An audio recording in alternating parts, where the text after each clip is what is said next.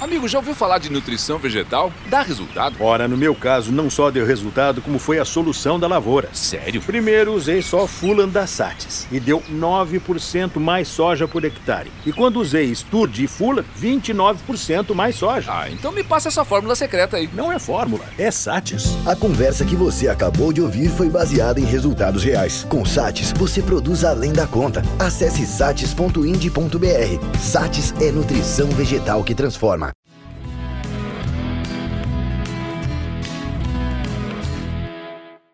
Olá para todos, sejam muito bem-vindos ao podcast Agrotalk. Sou Ângela Ruiz, jornalista e produtora de conteúdo agro.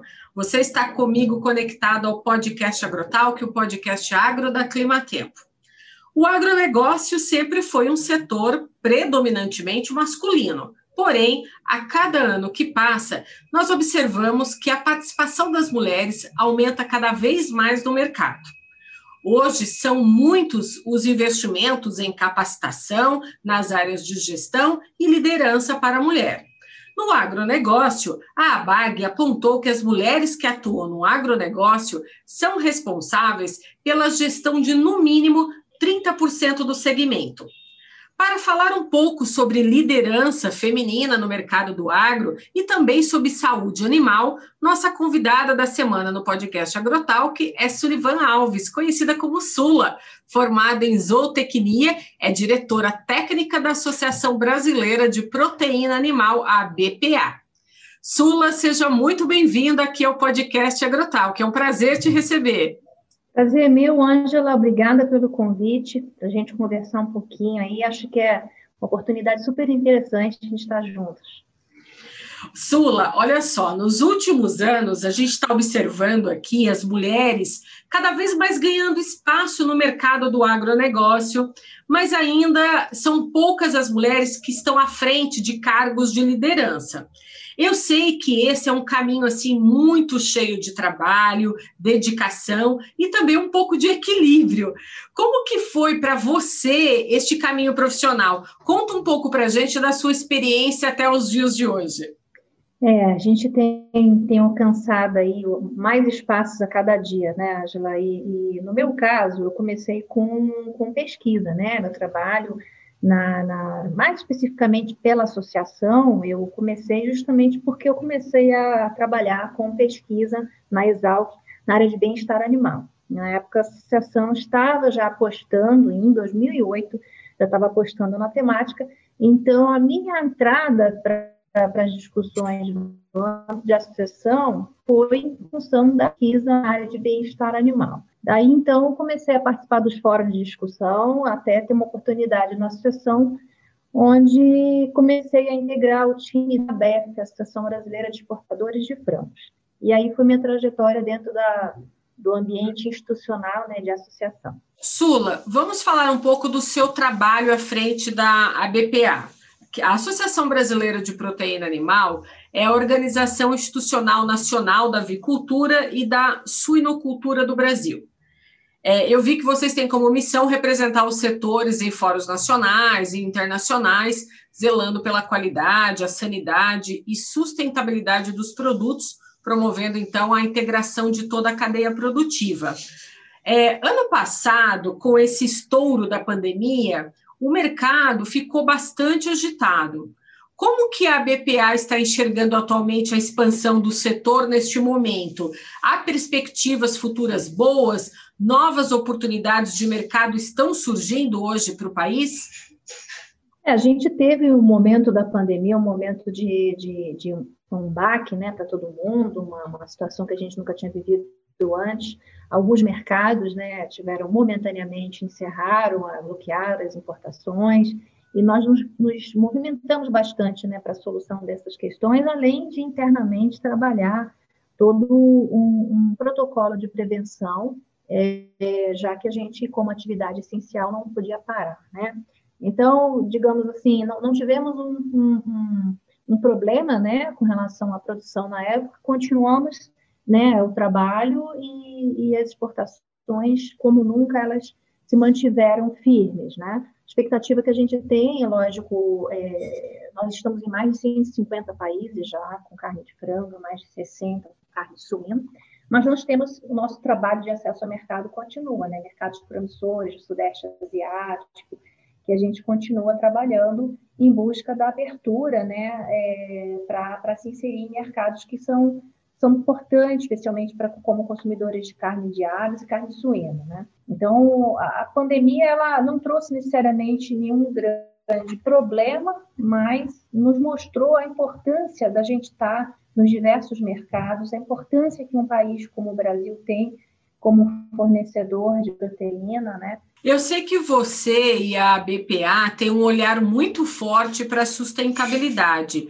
Como que está o desenvolvimento desse tema junto aos associados? Pois é, eu quando comecei a, a comentar né, a respeito do meu início de carreira na associação, é, foi com a temática bem-estar animal. A gente, muitas vezes, quando fala de sustentabilidade, a gente vai pensar só no aspecto ambiental, né, o meio ambiente, que é, logicamente, muito relevante para um setor né, de, de, produção de aves e suínos, é, mas sustentabilidade ele vai além das questões ambientais, né, tem aspecto social, logicamente, o econômico, e nisso a gente vem trabalhando já há um bom tempo. A temática bem-estar animal, por exemplo, é um assunto que de longa data já permeia as nossas discussões, temos acompanhado e buscado desenvolver os associados por meio de capacitação, desde então, desde 2008, como eu havia comentado, nós começamos alguns trabalhos é, de elaboração de, de, protocolos, de boas práticas, palestras junto aos, aos produtores integrados, palestras também, treinamentos nos abatedores, sobre o abate humanitário. Então, esse é um tema, é um dos temas, né, na área de sustentabilidade, que há muito tempo a gente vem dando suporte para o setor. Fora esse, né, vários outros, tanto do aspecto social, das relações com os integrados, a gente sempre tem linhas né, de trabalho voltado para essas questões, a parte mesmo de saúde e bem-estar dos colaboradores, que também compõem uma das dimensões da sustentabilidade, no aspecto social, né? E o próprio econômico. Então, todas as diretorias da BPA, de certo modo, elas estão trabalhando com a sustentabilidade do setor justamente por dar condições de uma melhor produção, de, de uma melhor inserção né, da, do nosso setor no agronegócio, né, com redução de custos, fomento para melhoria, redução de desperdício, que esse é um dos grandes trabalhos que a gente faz esse ano e o ano que passou, apesar da pandemia, Angela, a gente conseguiu evoluir muita coisa. E quando eu digo a gente, o setor, o agro no todo, não só a associação, mas as empresas que fazem parte da associação, que nos subsidiam, estão juntos ali, e o próprio Ministério da Agricultura, né, que às vezes a gente é, é, não, não considera dentro do contexto do setor, mas ele é. Tanto que esse nome maravilhoso do Ministério da Agricultura, Agropecuária e Abastecimento mostra esse compromisso a revisão de atos normativos que tenham feito com que haja uma, uma eficiência maior, uma definição maior também das responsabilidades, como a gente viu na, na, na última ação do RISPOA, nos deu condições de trabalhar em aspectos que hoje é, aumentam, de certo modo, a responsabilidade das indústrias, mas demonstram ali o papel de cada um. A questão da, das condenações, por exemplo, que a gente viu um avanço em termos de, de discussão de regulamento no último ano, que reduzem é, problemas de desperdício, que também está relacionado à sustentabilidade. Então, muitas vezes a gente está trabalhando com a sustentabilidade sem dar um nome para aquilo, né? A questão é como enquadrar, como organizar, como ver que isso que eu estou fazendo também é uma, uma questão que vai dar sustentabilidade para o setor. Né? Sim, essa sustentabilidade ela começa lá no campo, né, junto do produtor rural, e ela vem caminhando também para toda a parte de indústria, logística e distribuição desse produto no mercado, não é verdade? Exatamente. Então, como, ah, como comentado, a questão da, da, do alojamento dos animais e o bem-estar dos animais, ele já é um aspecto da sustentabilidade. A nutrição animal, a forma como a gente hoje utiliza os recursos, a gente sempre tem ouvido hoje em dia, nas discussões acerca de sustentabilidade, é, especialmente em outros países, falar, ah, consuma seus produtos locais. Isso não quer dizer que seja sustentável. Ser sustentável é consumir produtos que são produzidos dentro de um, de uma, de um ambiente em que se tem a não para isso. Né? Então, é, por que, que o Brasil hoje é um grande produtor e exportador de proteínas de aves e suínos? Porque nós estamos numa região né, que propicia a produção de grãos, que, por sua vez, dá melhores condições de se produzir animais cujo custo de produção maior está na alimentação animal, né? E a gente vem ali do campo, né, desde as condições que a gente tem do, da nossa organização da indústria, um sistema integrado, de forma verticalizada, em que tudo é feito né, dentro de um próprio sistema, com uma, uma, uma grande condição de, de, rastreabilidade, de controle, que dá melhores condições de um controle sanitário. E esse controle sanitário também nos dá condições, além de produzir né, de maneira mais eficiente, e estar em diversos mercados. Então, hoje a gente atende aí mais de 150 países com carne de frango, por exemplo, isso graças à nossa excelência de produção. Isso também é ser sustentável, é poder ter um, uma variedade de mercados. Nós trabalhamos com, com um atendimento de requisitos culturais e religiosos diversos, então a gente não desperdiça nada da nossa cadeia. Para cada mercado que a gente atende, a gente pode estar nesse mercado, a gente tem um mix de produtos que são demandados. Então, tudo é muito bem regulado, muito bem organizado, e isso também é ser sustentável. É você saber adequar, é você agregar valor aos produtos. Aqui no Brasil, por exemplo, o pé de frango, ele não é um produto desejável, né? Assim, a maioria dos consumidores não tem apreço por esse, essa parte, esse corte. Já na China, é um dos produtos mais valorizados. Então, isso também, é, você dá um caráter sustentável, você está dando, agregando valor porque você alcança um mercado que valoriza um produto, né, que seria aqui possivelmente dado para alimentação animal ou mal utilizado. Então, essa, essa variedade de atendimento de mercados confere um caráter sustentável para o Brasil.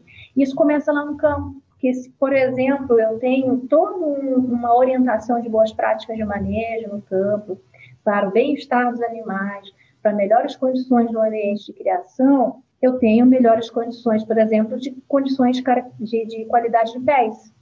As qualidades dos pés que daqui vão passar para o mercado lá na China com uma valorização maior. Então, é tudo muito bem integrado, né? Essa, essa nossa cadeia se conversa muito. Isso, isso é muito bacana. Não é o Brasil, a gente é, é, não é um, um, um país, por exemplo, que coloca suas sobras nos demais mercados. Nós atendemos os diversos mercados com Excelência e qualidade.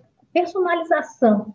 Sim. Exato, e é personalizado. Olha, o que, que esse mercado prefere é isso, a gente tem esse produto para cá, a gente tem o, o, estilo que o Japão, os tipos de corte que o Japão consome, a gente tem o peito que vai para a Europa, a gente tem uma, uma diversificação muito grande, e tudo isso é por conta justamente desse ajuste, desses mix de produtos e da forma como a gente produz e como que a gente se organiza para isso.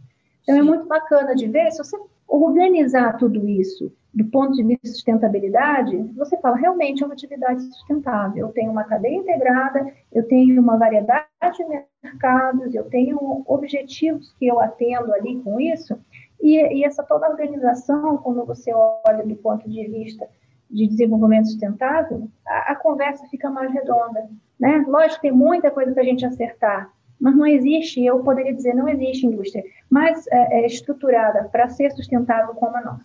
Sobre alimentação de qualidade hoje dentro dos objetivos de desenvolvimento sustentável da Organização das Nações Unidas, como que vocês estão encaminhando essa pauta no mercado? A gente tem encaminhado essa pauta é, tanto internamente quanto via é, o Comitê Internacional de Agricultura, né, que é o IPC, é, quando a gente fala de uma alimentação saudável, nutrição saudável e também a sua relação com o acesso ao alimento, que é a segurança é, alimentar, eles estão juntas, né? Então, a, a, a segurança alimentar, que é no sentido do acesso ao alimento, a segurança do alimento, que é no sentido de a, a inocuidade, né? Do cuidado da inocuidade com relação ao alimento, e a nutrição estão relacionados nosso papel como um provedor de alimentos, ele ele está dentro dessa, dessa tríade, né? Sustentabilidade em termos de saudabilidade de acesso ao alimento. Então, a gente trabalha muito lembrando a todos a relevância e o papel da carne de frango, por exemplo, e também a, a ovos e suínos para a alimentação, para, como, como eu poderia dizer assim, para ele acabar com a fome, porque você tem proteínas de alto valor é, sendo acessíveis, né, uma das proteínas mais acessíveis, com uma preocupação também para as questões de nutrição, né? Então, nossa, nossa bandeira que tem sido o trabalho é que não haja bordas, não haja fronteiras para os alimentos. Isso é um trabalho que a BPA tem feito. Como, como havia comentado, da sustentabilidade, ela está sobre vários aspectos, e dentre eles o social e econômico, é também nós termos condições de fornecer uma proteína de alta qualidade para os diferentes mercados, não só para aqueles que têm um poder é, é, socioeconômico, poder aquisitivo mais alto, mas todos. Todos têm acesso à alimentação. Então, dentro dos objetivos de desenvolvimento sustentável, que está a fome zero, nós nos enquadramos aí, né? Em fornecer a proteína de qualidade, fazer esse produto ser alcançar os diversos mercados, fazer ser conhecidas as suas qualidades, o seu valor nutricional. Então, nós trabalhamos muito é, não somente na questão de acesso ao mercado, mas na promoção comercial também desse produto é, mundialmente. Ô Sula, então eu imagino que a gente poder, pode né, afirmar que o frango e o suíno eles são alimentos hoje que estão na mesa do consumidor brasileiro e do, do consumidor mundial, né? E esse alimento faz parte de um trabalho bastante minucioso da cadeia e também com elevado padrão tecnológico. Exatamente. Então, acho que é, é uma coisa assim, muito satisfatória pensar um produtor que ele está ali em sua granja produzindo seus animais, sejam aves, suínos, né, que a gente está aqui na, na, no foco dessas espécies, é pensar que esse produto, esse animal vai se tornar alimento para famílias em mais de 150 países, com produtos, com seja in natura ou mais para frente industrializados, o que aquilo se transforma, o que, que o trabalho das mãos desse produtor aqui, qual é o papel dele na, na sociedade em geral, para além daquele circuito em que ele ali vive no dia a dia, mas para fora, para fora dessas fronteiras. É um, é um trabalho bonito, é um, um, uma reafirmação de um compromisso que a gente tem e a gente mantém, né? E sim, muita tecnologia, né? Se hoje a gente tem o espaço que tem é, no mercado internacional, no próprio mercado nacional, né, que a maioria da nossa produção fica aqui, é em função de um desenvolvimento tecnológico, né, é uma série de, de questões, de cuidados que a gente tem, uns mais simples, outros um pouco mais complexos, mas que permitiram o desenvolvimento dessa indústria. Sula, recentemente você foi escolhida para o cargo de coordenadora do Grupo de Trabalho de Sustentabilidade e Meio Ambiente do Conselho Mundial da Avicultura. Quais serão seus desafios dentro deste grupo agora? É, o desafio que a gente tem de alinhar né, e discutir com países diversos, né? São mais de 25 países ali representados no International Podcast. Então, é, é, é, uma, é um desafio interessante, né? Que a gente, aqui a gente já tem um desafio de alinhamento setorial, imagina quando a gente envolve países diferentes. Mas isso é tudo é feito de uma forma muito tranquila, pacífica, até porque ali no IPC, né? É um conselho voltado para os interesses comuns da agricultura mundial. Então, falamos, de certo modo, a mesma língua que a gente fala também pelo interesse da agricultura. Então, mas é interessante, é, é algo que a gente está desenhando junto, como que o IPC pode representar a agricultura mundialmente, como que o IPC é, e a agricultura mundial se enquadra né, nessas questões que a gente hoje tem discutido sobre os objetivos do desenvolvimento sustentável né, da, da, da FAO, e e a gente tem é, é, trazido essa temática com bastante frequência para as discussões, como que o IPC, né, ao se comprometer com objetivamente sustentável, pode fomentar as iniciativas. Então, são, são pautas que a gente tem tratado com, com bastante é, é, envolvimento né, dos associados, é, a maioria é associação, assim como a BPA é uma associação, algumas empresas também, e nos organizando né, justamente para fomentar essas discussões. É claro que, como organização internacional, a gente não consegue, né, tem os seus limites é, para respeitar as limitações de acesso, aquilo que uma associação pode fazer, mas é uma discussão bastante interessante. Eu sei que você faz um trabalho de com o seu time dentro da BPA muito importante. Eu sei que você também participa de diversos grupos de mulheres pelo país, né, com um objetivo comum de contribuir para esse crescimento da agricultura brasileira.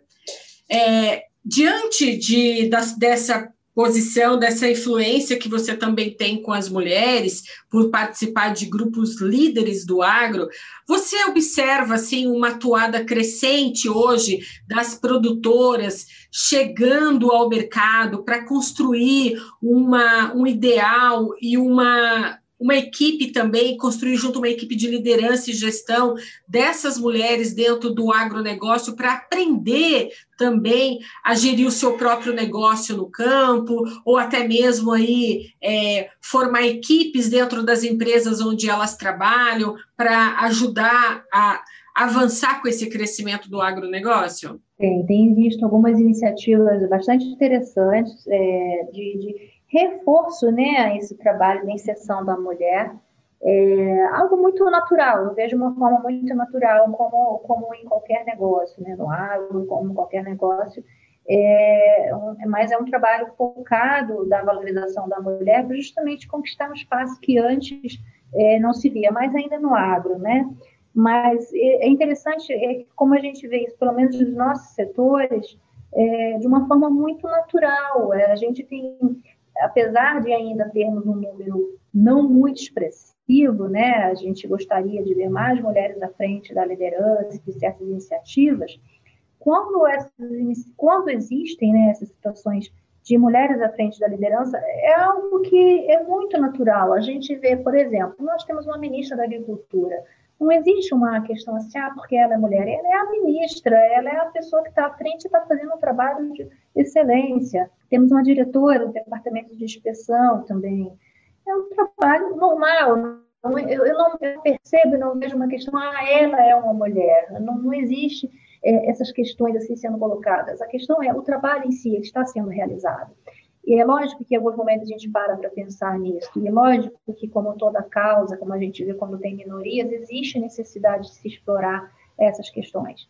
Elas têm que ser trabalhadas, elas têm que ser em algum momento discutidas. Mas eu percebo que, ao contrário do que muitas vezes se imaginava, porque o agro é uma, uma atividade, muitas vezes foi pensada que era algo mais para o homem, é, ele abraça, eu percebo que há, assim, abraça com muita tranquilidade, com muita naturalidade isso. Então, aos poucos, eu acho que a própria mulher tem percebido esse, espaço, tem buscado também se impor nesses espaços e com, com profissionalismo, né? Que acho que quanto mais tecnificação e mais profissionalismo a gente precisa em uma atividade, mais a gente tem espaço para pessoas pensam dessa forma, que pensam que os seus limites estão no conhecimento, não no seu gênero. Né? Sim. Você sabe que o podcast Agrotalk, ele é um parceiro do Congresso das Mulheres do Agronegócio.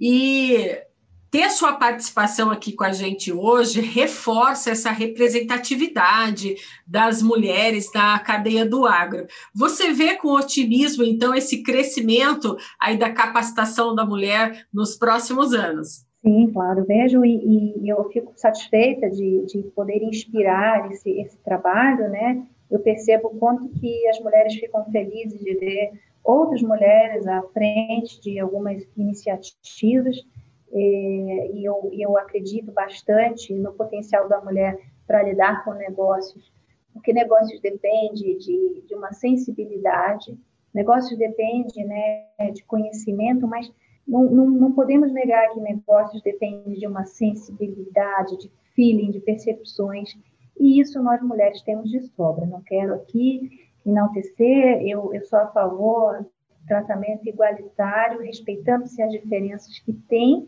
existem, né? Nós somos diferentes em alguns aspectos, mas em termos de capacidade, qualquer profissional tem é, é, as, algumas atribuições diferenciadas.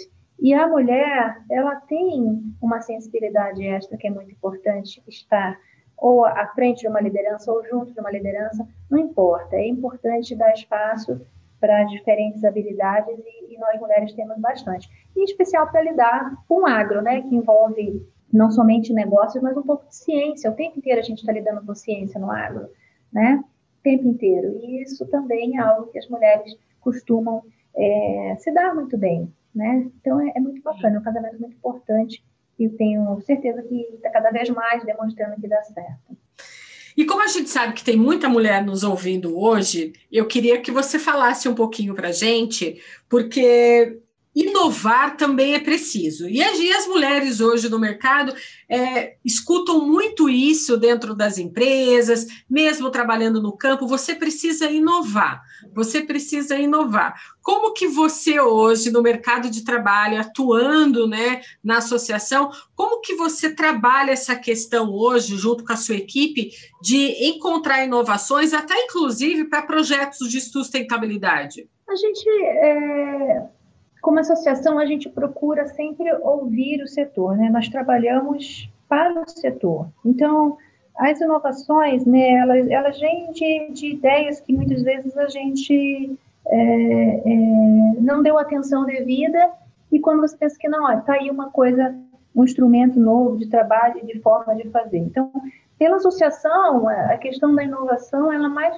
da forma como a gente lida como a gente otimiza né, o nosso trabalho em prol dos associados. Buscar inovação para os associados também é algo que a gente procura fazer, mas é, é, muitas empresas estão bastante à frente, elas já estão ali buscando por conta própria, então é apenas uma forma de ouvir e dar espaço para que todos possam, né, esse é um dos papéis, inclusive, da associação, para que todos possam ter voz, né, e eu acho que ouvir, ouvir a, a, as opiniões, ouvir as novas ideias. Muitas vezes a gente tem diversas empresas também trazendo propostas, querendo saber se aquilo é interessante para o setor ou não. A gente abre esse espaço também para ouvir. É, é, por aí, é dando espaço, dando acesso para aqueles que têm algo a propor, para alguém que tenha algo a, a, a trazer para agregar. É questão de dar espaço, né? E não se fechar, não fechar a cabeça. Sim, Sula, a gente está chegando aqui no final do nosso podcast Agrotalk, mas eu não posso deixar de perguntar para você, a Sula, a Sula pessoa, ela também busca assim por tendências para o mercado, para valorizar o agro. Como que é você? Você está 100% às vezes ligada no que você está fazendo? Você reserva um tempinho para você também? Olha que essa pergunta me pegou, hein? eu estou o tempo inteiro ligada no que eu posso fazer e, e, em prol, logicamente, eu tenho meu momento, né? Reservo meu momento é, particular como pessoa, é, mas eu gosto do que eu faço demais, é minha paixão. Então, as coisas acabam, de certo modo, se, se entrelaçando, né? Elas consigo me desligar, mas de alguma forma eles estão sempre ligados. No meu dia a dia, eu estou o tempo inteiro conectada, falando com pessoas. Os rumos dependem de uma percepção sobre o setor, dessa sensibilidade que a gente falou. Então, eu estou o tempo inteiro ouvindo pessoas diversas, o tempo inteiro ouvindo opiniões. Eu não faço nada da minha cabeça. A associação ela tem que trabalhar o bom senso dentro daquilo que a gente procura ter de senso comum. E para isso a gente precisa o tempo inteiro estar conectado, estar falando, então, a pandemia, por exemplo, trouxe essa dificuldade toda da gente estar presente, mas, por outro lado, aumentou a disponibilidade das pessoas em estarem conectadas por outros meios, o que nos facilitou bastante como uma situação. Então, nossas reuniões hoje têm uma quantidade maior de pessoas, né? O que antes a gente tinha presencialmente uma sala cheia com 35 pessoas, hoje a gente tem uma sala virtual com 70, 80 pessoas, eventos com muito mais pessoas presentes, e, e da mesma forma as conversas no dia a dia. Eu ouço diversas pessoas, tanto os técnicos das empresas, academia, pessoas relacionadas né, nas relações com o governo. Eu quero e preciso ouvir pontos de vista diferentes, para aí sim usar aquele feeling que eu comentei, né, a respeito do que realmente usar o bom senso, trabalhar dentro do que é o aspecto legal e aí seguir. E a Sula, como pessoa, ela acaba não sendo muito diferente disso, né? Eu acabo, então, buscando essa conexão o tempo inteiro. Lógico que eu preciso desse descanso, desse, dessa pausa. E aí eu paro para cozinhar, eu paro para pedalar, eu paro para fazer alguma coisa, sempre é, em contato com a natureza, mas sempre é dentro daquilo que é voltado para as minhas preferências, que é a natureza, é o agro, é alguma coisa relacionada a isso. Bacana. É muito legal a gente ouvir isso de você, porque as mulheres que estão conectadas aqui comigo agora é, conhecem um pouquinho né, dessas líderes que estão hoje no mercado. A gente sabe que a gente nunca faz nada sozinho, mas a gente sabe também que a gente precisa também de ter o nosso tempo, o nosso espaço, até porque a gente precisa disso para poder ter novas criatividades, para ter ideias, para ser um laboratório de ideias, a gente precisa também ter o descanso é, para a gente poder criar também é, ao longo da semana de trabalho e do dia a dia. Então é importante saber equilibrar os dois lados, né, Sula? Muito, muito importante. Eu, eu costumo dizer, né, antigamente parecia, soava bonito você dizer que é workaholic, né? Hoje Sim. eu digo para você que eu acho totalmente cafona. A gente tem que saber entregar as coisas e, e entregas elas não dependem necessariamente por algumas atividades, né? Não depende do tempo que você está disponível, depende da qualidade. A qualidade depende do como você está bem, a cabeça está bem para produzir. Mas às vezes você consegue ter um insight para uma determinada coisa no final de semana ou num horário que não é horário que você está trabalhando, e às vezes no horário que você está trabalhando você não está conseguindo produzir. O importante é você ter aquela entrega, né? E respeitar né, que eu estava falando de ser workaholic, saber respeitar o momento que você tem que ter de lazer, o momento que você tem que reservar para estar consigo mesmo, né, para estar com a sua família, para estar com seus amigos. Ter com esse momento só a só, né? Com certeza. Olha, Sula, o tempo aqui passa muito rápido. A gente já chegou no final desse podcast, mas eu queria muito agradecer a sua participação, o seu tempo aqui conosco no podcast Agrotalk. Falar também para você que as nossas portas estão abertas para você voltar aqui outras vezes para contar um pouco mais para a gente sobre o que, que a associação está fazendo, o, quais são os próximos passos que vocês vão dar aí com relação à sustentabilidade. Então, fica aqui o meu convite para você retornar outras vezes. Maravilha, Angela, com certeza eu volto com prazer. É super bacana né, a gente conversar sobre o nosso trabalho, ter essa oportunidade, imaginar que isso também possa inspirar outras pessoas, né, não só mulheres quanto homens também. A gente está falando de profissionais, de profissão, de trabalho, de paixão pelo que faz, né? Então, eu estou também à disposição para a gente conversar e falar um pouco aí dessa nossa avicultura e da suinocultura que tanto nos orgulha. Muito obrigada e olha, muito sucesso aí nesse novo caminho aí que você tem aí para traçar junto à sustentabilidade, junto com a associação e que venham aí bons motivos para a gente ficar mais orgulhoso do agro brasileiro com relação à sustentabilidade, porque a gente confia muito nesse crescimento do agro. Obrigada, teremos sim, sempre teremos motivos de orgulho, pode ter certeza. Até a próxima, Sula. Até. Beijão, se cuidem. Você também. Tchau.